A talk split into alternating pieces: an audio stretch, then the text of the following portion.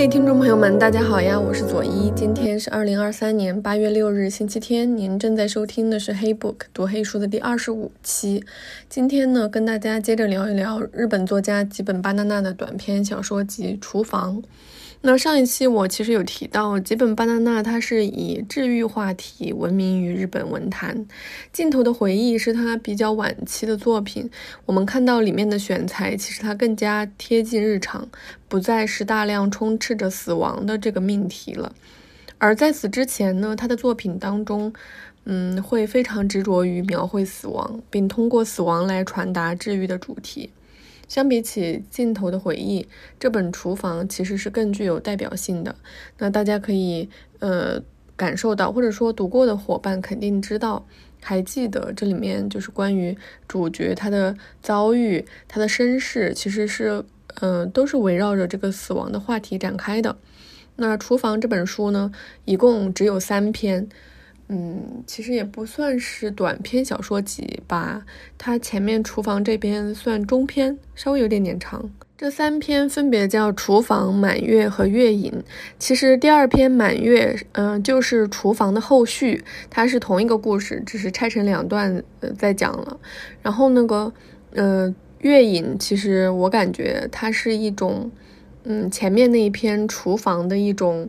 呃，续写或者是改写，甚至是番外吧，就有点像影子。嗯，因为他如果把厨房第二部命名为满月，那么其实第三篇这个月影，它其实就是倒着写的这种，嗯，有点像姊妹篇，它写的是另外一种可能性。第一篇厨房和第二篇满月，它讲的是同一个故事，就是，嗯，第二篇就是把它延长了嘛，所以我就一块儿来讲这个故事，它讲了些什么。嗯，女主角叫樱井美影，樱井美影，然后男主角叫田边雄一，嗯，然后还有一个男主角的妈妈叫惠梨子，嗯，然后这个樱井美影呢，她其实就是父母双双早逝，她就一直跟着爷爷奶奶生活。当她上中学的时候，她爷爷就去世了，只剩下她跟她奶奶相依为命。然后这个小说的开头就是她奶奶也去世了，那么。嗯，他奶奶去世以后，他就一直面临着这种巨大的亲人去世的带来的创伤，所以他就一直整夜整夜睡不着觉。可是呢，他就很喜欢厨房，他说厨房是他嗯最喜欢的家庭当中的一个地方。所以呢，他发现他躺在厨房的地板上，就是睡在地冰箱旁边，他可以睡着。没过两天呢，田边雄一就来找上门，然后让他去他们家里住。然后美影就很，嗯，惊讶，因为他觉得他跟熊一根本就不熟。他其实，嗯，怎么跟熊一认识呢？其实是因为美影的奶奶生前一直都是熊一花店的常客，就是熊一他们家有一个花店。但是美影和熊一，其实是在奶奶的葬礼上才算真正的认识，因为葬礼上有很多，呃，东西要处理。然后呢，这个熊一就帮他做了很多很多事情。但是他印象不深刻了。可是呢，没过几天，熊一就，嗯，说让他去他们家里住，就相当于，呃，收留他这样子，因为觉得他一个人嘛，没有地方去。然后他就真的去他们家了，去他们家看看，然后就发现，因为他对厨房这个地方很有执念，然后他就发现他们家的厨房特别好，他很喜欢。当然，这个可能只是原因之一哈。然后他就在，嗯，熊一他们家里就跟他。他和他妈妈一起住了，然后这个熊一的妈妈叫惠梨子，但其实他是呃田边雄一的爸爸，因为他是一个变性人，就是之前是嗯雄一的妈妈去世以后，那个惠梨子才变性成为一个女人，并且开了一家类似于夜总会这样的店，然后就维持家里的生计。所以这样一家人就相当于他们又好像组建了一个新的家庭，三个人就在一起生活了半年多。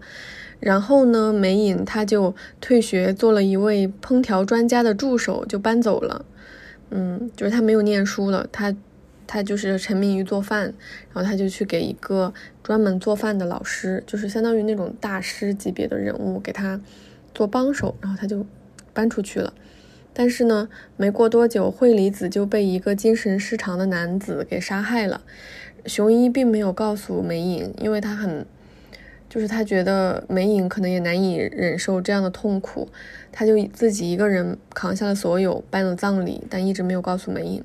过了很久，他才打电话跟梅影说明白发生了什么，然后梅影就半夜跑到他家里来，然后沉浸，就是两个人都沉浸在这种失去亲人的痛苦之中。然后其实经过一些相处，他们两个人之间也发现，就他们彼此之间好像有一些不一样的感情。但是呢，熊一就不希望梅影再度被卷入这种痛苦之中，所以他就一直选选择要逃避。那最后梅影其实有大胆的去确认，他跟熊一之间存在这种爱情，并且也存在超越了。呃，男女之情以上，甚至是家庭关系之上的这种感情，那这个等会儿我再讲哈。然后他主动找到了熊一，并且鼓励他确认他们两个要。决定继续在一起。这个故事听起来非常的简单，而且，嗯，所有不可思议的地方，只要你想到是在日本发生的，你又觉得好像没什么。就它给我一种很强的，有一种小偷家族那种感觉。当然，跟小偷家族的这种。表面叙事是没关系的哈，他就是在讲人在什么样的情况下，人和人之间的这种联系是靠什么维持的，人和人之间是靠什么样的关系粘连在一起的，所谓的家人他又是靠什么来维系的？其实他，嗯，我感觉这本小说的内核都有讲得很清楚，就是你能够完全能够理解。嗯，陌生的这个母母子去收养这个姑娘，然后他们在一起生活，嗯，又有家的那种感觉。然后呢，这个妈妈又去世了之后，这个男生跟这个女生又继续在一起成为家人。这里面有非常多的东西能够让他们的感情被无限的放大，那就是因为死亡带来的痛苦。嗯，确切一点来说，应该是不断的失去家人之后带来的痛苦。但是我就感觉读几本巴娜娜，其实如果你只在乎它的故事情节，其实会损失掉很多很多的东西，甚至可以说损失掉百分之八十的东西。就像，嗯，上一期节目有伙伴留言说，感觉很久以前看过《镜头的回忆》，后面也都忘记了。我觉得，嗯，看过很多小说，然后忘记了，有很大一部分原因，就是因为这个小说它可能。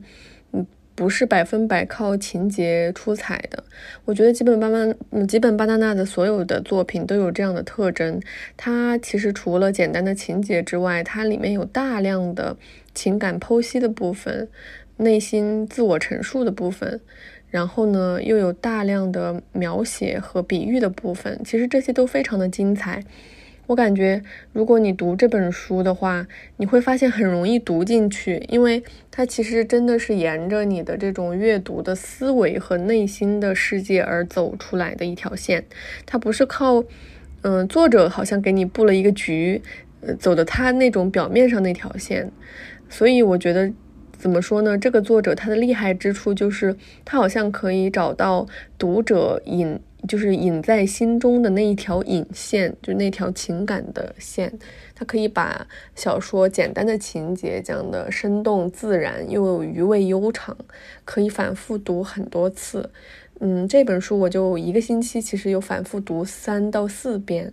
我觉得它就是，嗯，确实写的就是很动人，同时又很。朴实就有你你，它其实有很多奇幻的环节，就有一点点奇幻的色彩。但是读完之后，你还是觉得它是那么的平实温暖，就感觉离我们的生活很近。嗯，在第一篇厨房这里面，其实他有着重的来写。田边这一家人是什么样的？田边雄一是一个跟他同跟女主角同龄的男生，他们在同一个学校上学。然后他对他的印象就是他冷冷的，就是包括他，嗯，后来住进他们家里，他跟他讲话都是冷冷的。但其实他是有很热切的心要帮他的，可是他的性格就是这样冷冷的。然后他有讲，就是说。嗯，熊一每次跟他讲话，会有那种很尊敬他的这种感觉，就是任何时候不会把话说的非常热切，就说什么你奶奶去世了，嗯，怎么怎么着，我们可怜你才把你收留进来，他绝不绝对不会讲这样的话，他就会想说，嗯，我以前很喜欢有人可以住在我们家的客厅里。就是不管是一个现实是什么样的情况，我都感觉像在旅行一样很开心。就是他会讲一些，呃，让对方不会受伤的这样的话。就他的人物形象就是一个很温暖的这样一个设定。然后呢，呃，田边雄一的母亲就是惠梨子，她是一个变性人。我们现在接触这个概念可能觉得没什么，但是其实《厨房》这本书它首版时间是在一九八八年。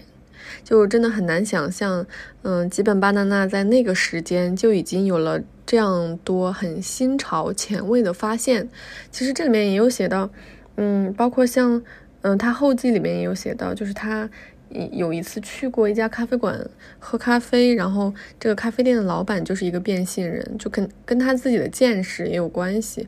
但是其实，在一九八八年的作品当中就出现这样的人物是很罕见的。当然，嗯，欧洲的作品和和英美的作品可能会有点会会有一些摄入哈。就我感觉在亚洲的作品里，我还是很少见的。而且这个人物真的塑塑造的非常的形象。就比如说，他是开类似于夜总会这种店，所以他经常就是做夜晚生意嘛，他就回来的很晚。但是呢，当这个嗯女主第一次去他们家，他中间一定找了一点时间回来看女主一眼，因为他怕，就说如果他天亮才下班回家，他就看不到女主，所以说他就是。从店里面很忙很忙，还是要抽出时间，就是跑回来跟女主见个面，让她不要客气，就住在家里。然后他又迅速的又跑了，就是他就是来去，他是一个很快的这样的动作。然后女主对他的描绘的印象就是他身穿了一条红裙子，化着很浓的妆，有纤细的脚踝，穿着高跟鞋，嗯，说话非常的这种，就是像那种嗯很很开朗活泼的女生。然后呢，来去的动作又很快又很灵敏，就是让人美的不禁发出赞叹。这样一个很活泼灵动的形象，他们三个在一起就过着非常平时普通的生活。就比如说惠梨子，她也有点像我们家里面大多数人的妈妈一样，就她经常会买一些用不上的东西，比如说买一个榨汁机，是不是很耳熟？就我感觉我妈妈也是这样，她会经常买个什么榨汁机。破壁机，只有买回来的前三天见见到他拿它做果汁，在后面就好像他会从家里消失了，然后再就是好多年以后，你可能从某一个厨子里面扒拉出来已经落满灰尘的榨汁机，就他写的也是很很生活化，这就是为什么我觉得他很动人，就是他通过很多的细节来写出，嗯，这样一个家庭，再加上一个收养来的姑娘，他们三个人怎么样可以。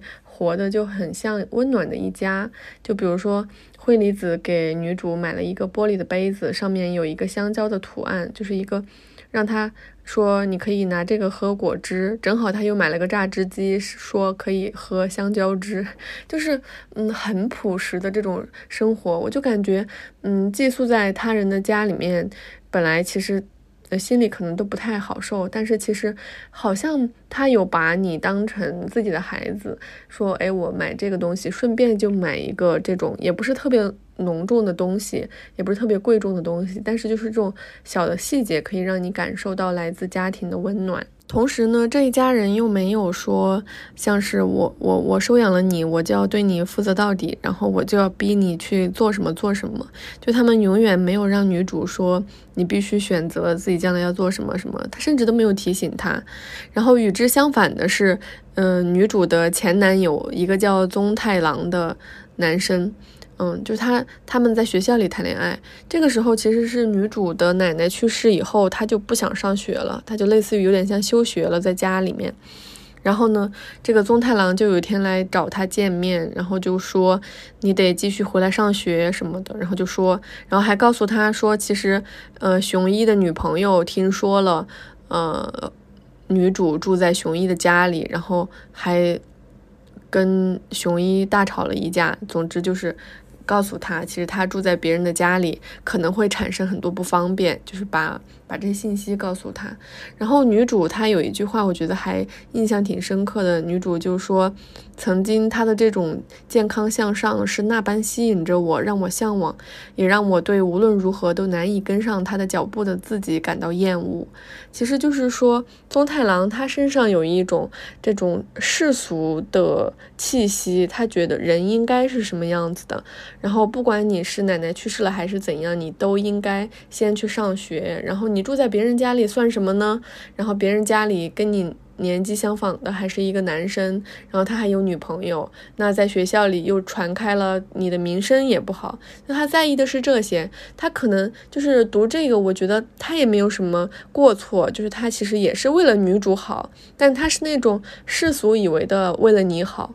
可是呢，嗯，田边雄一和惠梨子就不会用这样世俗的对你好的方式对待女主，他们只会觉得。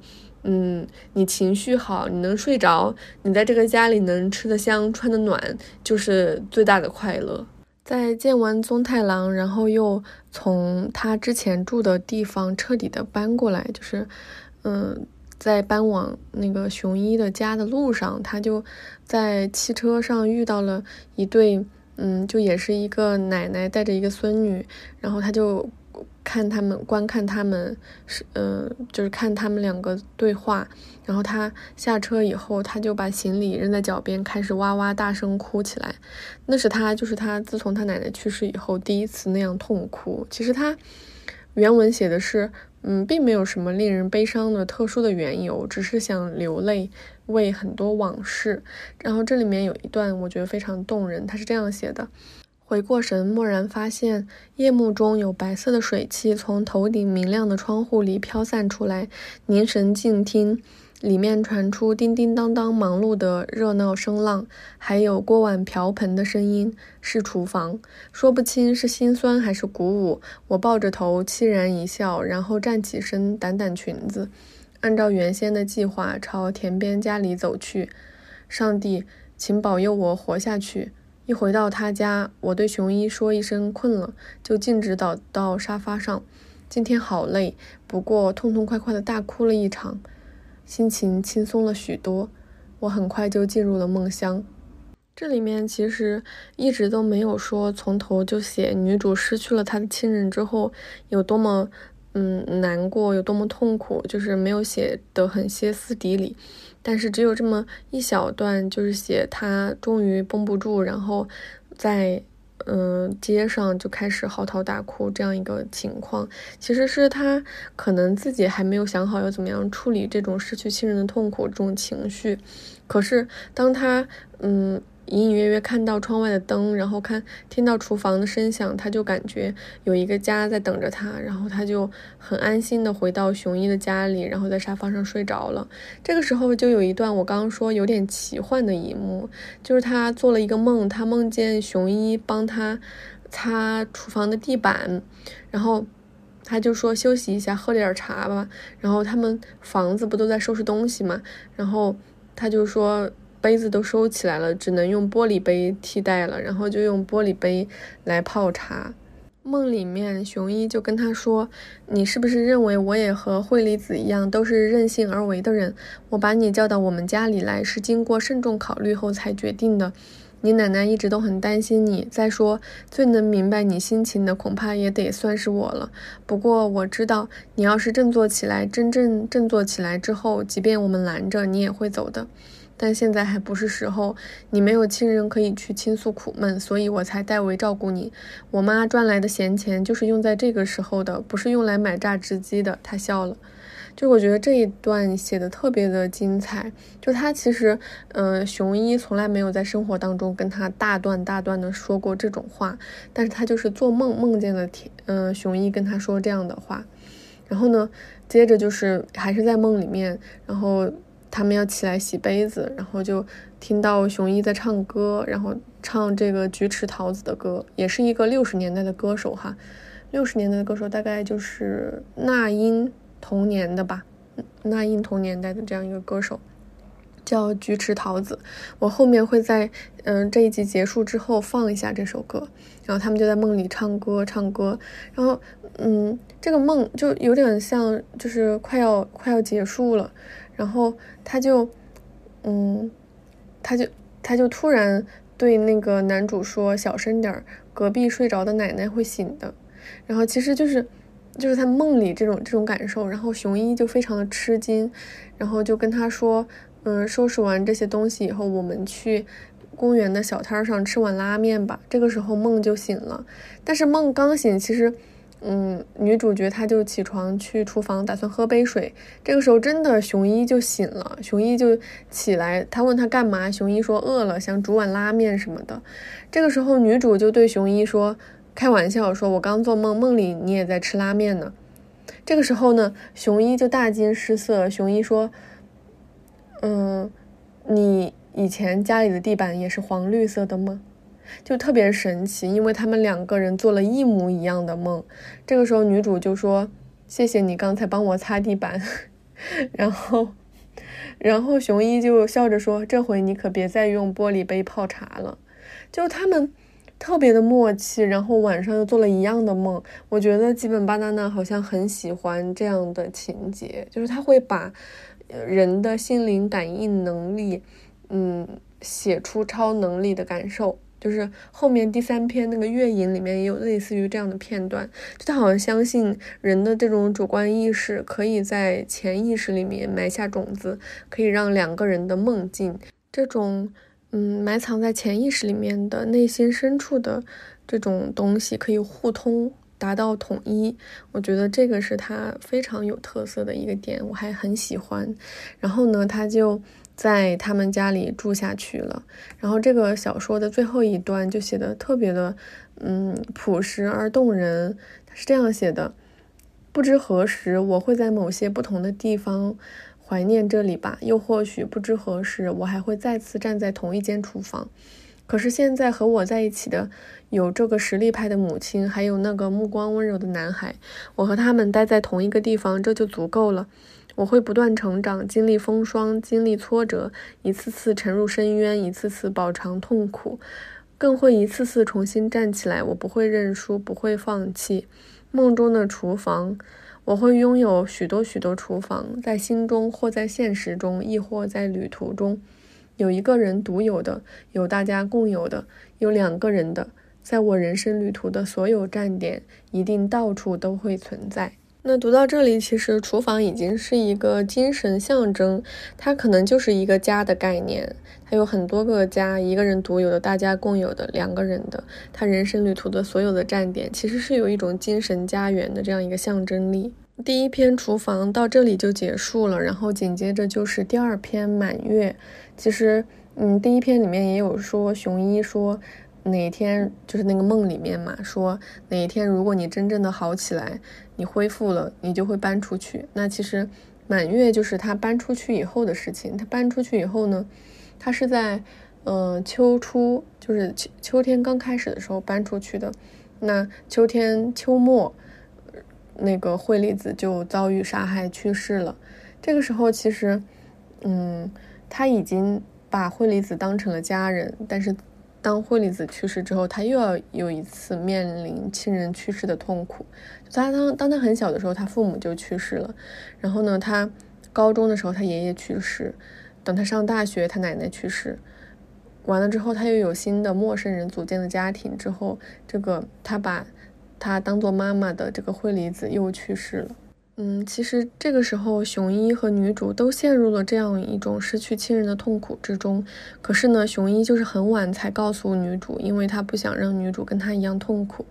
当女主得知这个之后，他就去了熊一的家，然后，嗯，第二天就跟他一起做晚饭。这个时候，他就会发现两个人之间其实更有这种相依为命的关系。这里面有一段写的是。嗯，是这样子的，他就是表现出女主其实慢慢意识到，她跟这个男生可能互相都离不开彼此了。这里面有一句话是这样写的：刚才的真空默的变成一句话，从脑海中掠过。只要有熊一你，我什么都不需要。虽然只是转瞬即逝，却如同一道强光划过眼前。晃得我为之目眩，我困惑不已，心中满是这句话的影子。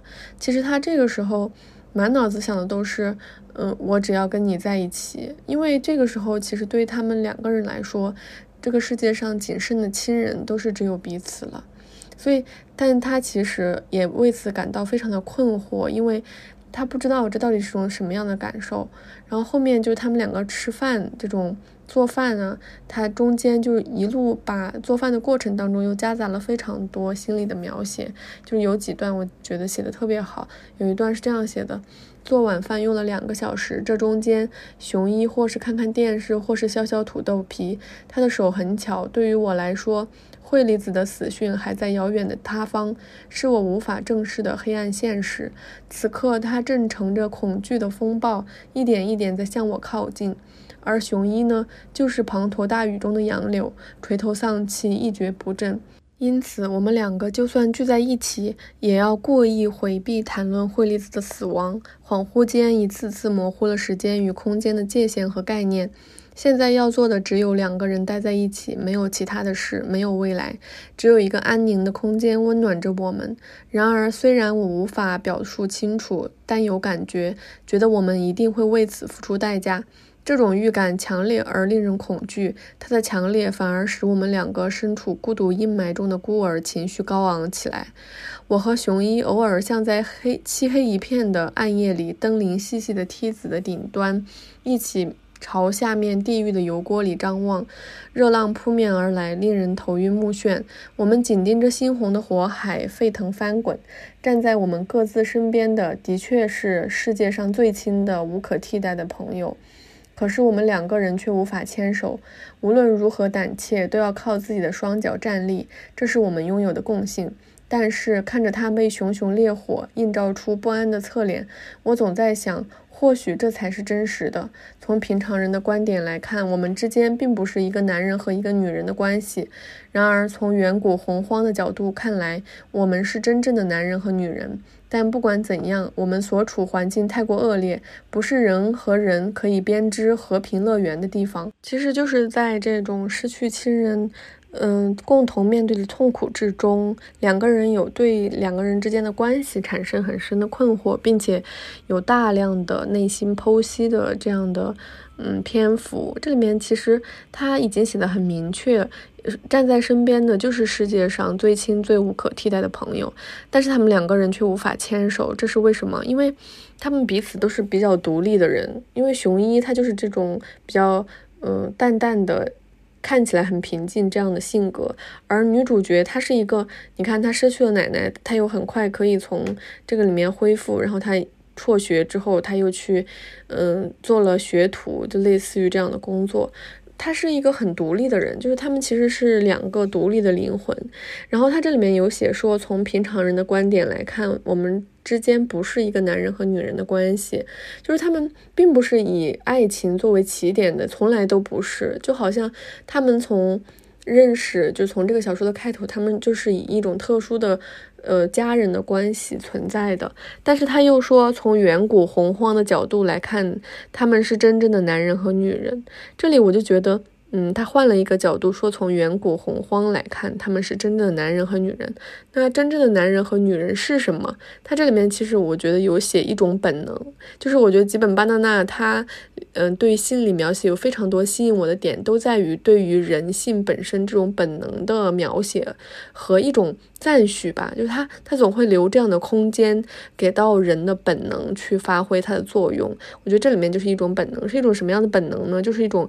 嗯，动物之间有一种惺惺相惜，就是当灾难来临，然后可能这个族群就只剩下这两个人的时候，就这两只动物之间的那种，嗯，必须要一起活下去这样一种信念。到了第二篇《满月》里面，这种关系、这种张力其实会变得很强，因为后来就是一个契机，女主角她就到伊豆出差去了，她要去四天三夜，然后男主角呢，他就去旅游了，他离开了东京就出去旅游，但其实女主知道他不想回来了，就他一直在逃避，他。因为他知道男主就很担心，说不想让女主再卷入他生活当中的痛苦。这个时候，其实有一个催化剂，就是有一个叫枝花这样一个角色。之花是谁呢？之花就是惠离子的同事，嗯，然后他其实是知道他们两个人之间这种感觉就是爱情，就是他当然是旁人了，旁人就会是这样理解的。然后呢，他就把这件事情告诉了女主角，然后女主就嗯陷入了一个更深的挣扎，因为她其实是不知道应该怎么办的。她心里想到的是，嗯，不可以跟男主分开，但是她其实又不知道怎么样处理这种关系。可是他去出差在伊豆，然后他半夜里面就是将近凌晨这个时间，他去吃，呃，猪排盖浇饭。给男主打了个电话，男主说他住的地方全都是各种豆腐做的菜，他不想吃。这个时候女主就说她也很饿，但是呢。他他原文是这样写的：我就要吃猪排盖浇饭了呢。这种打趣他的话，我却无法说出口，听起来很可笑吧？不知为什么，我总觉得这像是对他无以复加的背叛。我希望给他这样一种感觉：我正在跟他一起挨饿。这一瞬间，我的直觉异常活跃起来，活跃的可怕。仿佛洞悉了一切，他清晰地告诉我，我们俩的心在被死亡围困的黑暗中，正沿着一个缓缓的弯路紧紧相依，彼此扶持着前行。然而，一旦绕过坡去，就会各奔东西。如果错过现在的话，我们两人将永远只是朋友。所以，女主就嗯发现了这样一个契机，就是他们俩的关系其实是在嗯死亡这个困境当中。嗯，抓住了这样一个契机，就是可能会发展为更密切的关系，或者就是一起度过这个艰难的时间以后各奔东西。所以女主就做了一个大胆的事情，就是她半夜她吃完了这一份猪排盖浇饭，其实已经很晚很晚了。然后呢，她打了个出租车，从伊豆一直开到另外一个城市，就开了好几个小时。然后她就找到男主住的那一家旅馆，但是。嗯，他们那个度假区就是晚上是关门不让进的，于是他就一路各种翻墙，就是通过很多神奇的方式进到了里面，然后他又爬屋檐，他还从屋檐摔跤了，就很恐怖，就有点像，就是这这个就是我刚刚说有很奇幻的这一面，而且他还猜，他猜这里面有这么多间房间，他猜那个就是。因为男主跟他说这个房间，透过这个房间可以看到瀑布什么的，他就猜那个瀑布旁边那个房间可能就是男主住的房间，而且他有很极强的信念感，他越来越笃定那就是男主住的地方。然后他就从屋檐上去敲窗户，然后把男主吓得半死，就说你半大半夜的，你居然从这里出现了，然后把他拉进房间里，然后让他吃这个猪排饭。接着原文就是这样写的。苍白的沉默袭来，令人窒息，泪水几乎夺眶而出。雄一垂下眼帘，难掩内疚之色。他默默接过饭盒，静止的空气像虫蚁般蚕食着我们的生命，其中有一股不曾预料的力量从后面推动着我们。我知道是那些晶莹剔透的快乐时光的结晶，突然从记忆深处的沉睡中觉醒，就在此刻往前推动着我们，如同一阵清新的风拂面而过，吹动我心深处那些芳香馥郁的日日夜夜的空气，使它复苏焕发生气。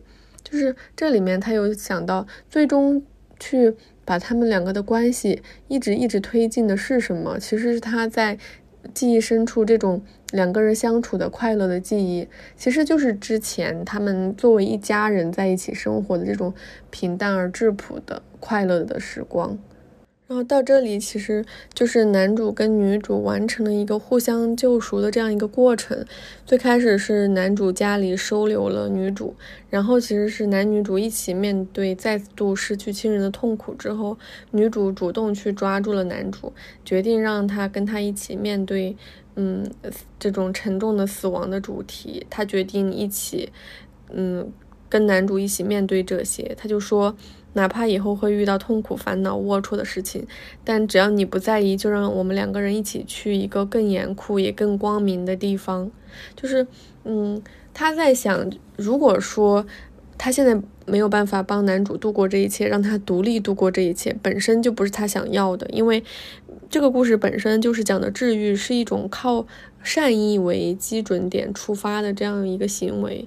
嗯，然后所以说。他其实本质上就是想要陪伴男主走过这一段时光，但除此之外，他有更想要的是他们两个之间这种亲密的关系，其实是一个双线并行的过程。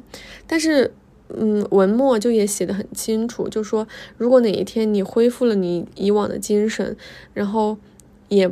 也不再就是可能，嗯，觉得我们两个之间有再在一起的必要，那个时候也可以再仔细考虑，也没有关系。但是在最痛苦的这段时间，请允许我陪伴你一起度过。我就感觉，嗯。像之前他留在他们家，他们两个一起做了同样的梦，以及他大半夜就是像武侠小说里一样破窗而入，给他带一碗这种猪排盖浇饭，其实都他们强调的都是两个人极强的这种信念感的碰撞。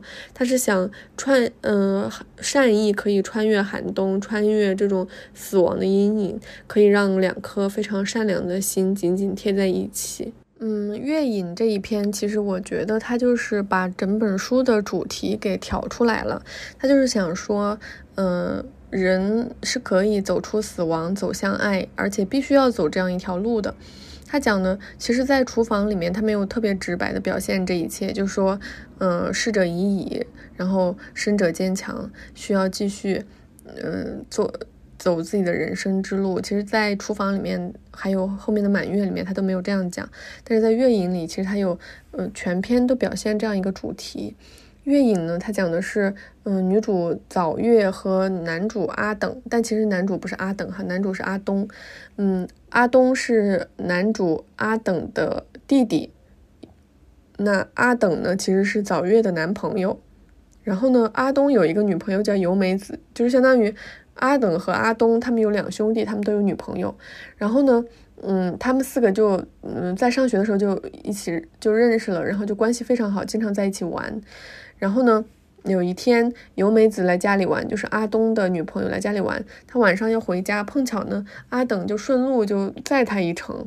结果路上就出了事故，两个人都死于车祸。于是早月女主早月就失去了她的男朋友，阿东就失去了女朋友，然后两个失去挚爱的人都深陷在痛苦之中。这个阿东呢，他自从女朋友去世以后，就每天都穿着他女友的水手服去上学，就是那种嗯短裙套装，不顾周围人异样的目光，因为他觉得这种方式是在纪念他的女朋友。然后早月呢，就每天都失眠睡不着，他就很早的去跑步。有一天特别神奇，他拿着一个保温杯在桥上喝茶，就跑完步了喝茶，就有一个嗯陌生的女人，就年龄跟他相仿，大概在二十四五岁，就问他呃什么茶我也要喝，他就吓了一跳，然后这保温杯就掉到桥下面，掉到河里面了。然后这个女人就跟他自我介绍，说自己叫普罗。那这个普罗就特别的神奇，就很神秘。过了两天，普罗给他打电话，他特别的惊讶，因为他们两个以前从来都不认识。他问普罗：“你怎么知道我的号码呢？”普罗就说：“我猜的，而且大概都能猜对。”其实他就是大概都猜对了一些，但没有猜全都猜对。他就是说他打了好几个，打错了，然后直到打到这里。那我觉得也特别神奇，对吧？能猜一个大大差不差，然后打错几个之后，就又真的找到女主。我觉得这件事情就特别的玄幻。然后有一天呢，普罗就说：“嗯，后天早上四点五十七分之前到上次跑步的桥边，有非常重要的东西，有奇观。”然后女主就去了。因为他其实在这个之前有一场患了一场感冒发烧就很难受，但是他无论如何这一天也要出现在桥边，因为普罗就是一个很神秘的女人，让他感觉到他可以看到有什么不得了的东西，于是他就在这个时间赶往了桥边。当他赶往桥边，他就发现原来他的男朋友阿等就在桥对面一直向他挥手，然后他就非常伤心，在那儿哭。为什么呢？因为。其实她男朋友去世的非常突然，他们没都没有来得及好好告别，这一直都是她的心结，所以她这么久就是难以走出这种死亡的阴影。但是呢，她发现她男朋友在对岸的桥边一直向她挥手，然后她就有点像是通过这样一个画面，然后走出了自己一直以来的梦魇。过后她回家，然后再次遇到阿东，也就是她男朋友的弟弟，她发现阿东。跟他说，他以后再也不穿水手服了。为什么？因为他说他，嗯，早上看见了，呃，由美子就是他已经去世的女朋友，跟他说。跟他说再见，然后拿拿走了自己的水水手服，然后嗯女主早月就觉得特别的神奇，他们好像是在同一时间都看到了逝去的爱人，然后他们两个人彼此也都在这一刻走向了释然。然后普罗是一个什么样的角色呢？普罗是他也跟他们一样失去了自己的至亲之人，然后找了非常多的地方，从很遥远的地方走到这个桥边，发现可以在这个时间看见逝去的亲人，跟逝去的亲人挥手告。别，那其实写到这里，我们就不难发现，早月、普罗和阿东，他们是一个，嗯，都失去了至亲至爱之人的一个，嗯，生者这样一个团体。就是，嗯，作者有意无意的是把它扩大化了。就原本可能是我们彼此认识，然后我们都失去了爱人。然后第一篇厨房里面，其实是我们已经是家人，我们失去了我们共同的家人。而到了普罗这个角色的插入，其实是变成了我们是陌生人，但我们都失去了家人。可是呢，我们之间是可以互相救赎的。就是普罗告诉他，你在这个时间可以有机会向你的挚爱之人告别。他其实有在呃诠释一个完整的主题，就是嗯，所有都经历过死亡阴影的人，可能彼此之间有这种心照不宣的互相怜爱这种感受。所以说。嗯，我会觉得，好像这本这本书的结构非常不平衡。因为厨房和满月，它讲的是同一个故事，可是月影却是很小的一个短片，好像没有什么关联。但是它为什么取名叫月影？它其实就是前面这个厨房这个故事的倒影，就它有讲出，除了我们跟家人一起苦苦支撑面对死亡之外，我们好像有更重要的事情，就是嗯，不管是跟陌生人还是跟家人在一起，我们都需要走出死亡，走向爱。所以这一篇的结尾是这样写的：我想要获得幸福，比起长时间从河底淘金所付出的艰辛，手中的一捧金沙更动人心魄。我祝愿所有我爱的人都过得比现在幸福。阿等，我不能再在这里停留了，我必须要时时刻刻迈步前行，因为时光如流水般无法挽回。没有办法，我要走了。一段旅程结束，下一段又会开始。有的人会再度重逢。也有的人将不复相见，还有人会在不知不觉间悄然离去，或只是擦肩而过。在同他们寒暄的时间里，我将觉得自己的心越来越澄澈。凝望着奔流不息的河水，我告诉自己要活下去。我在心中切切祈祷，那个年少时代的我的面影能一直陪伴在你的身边。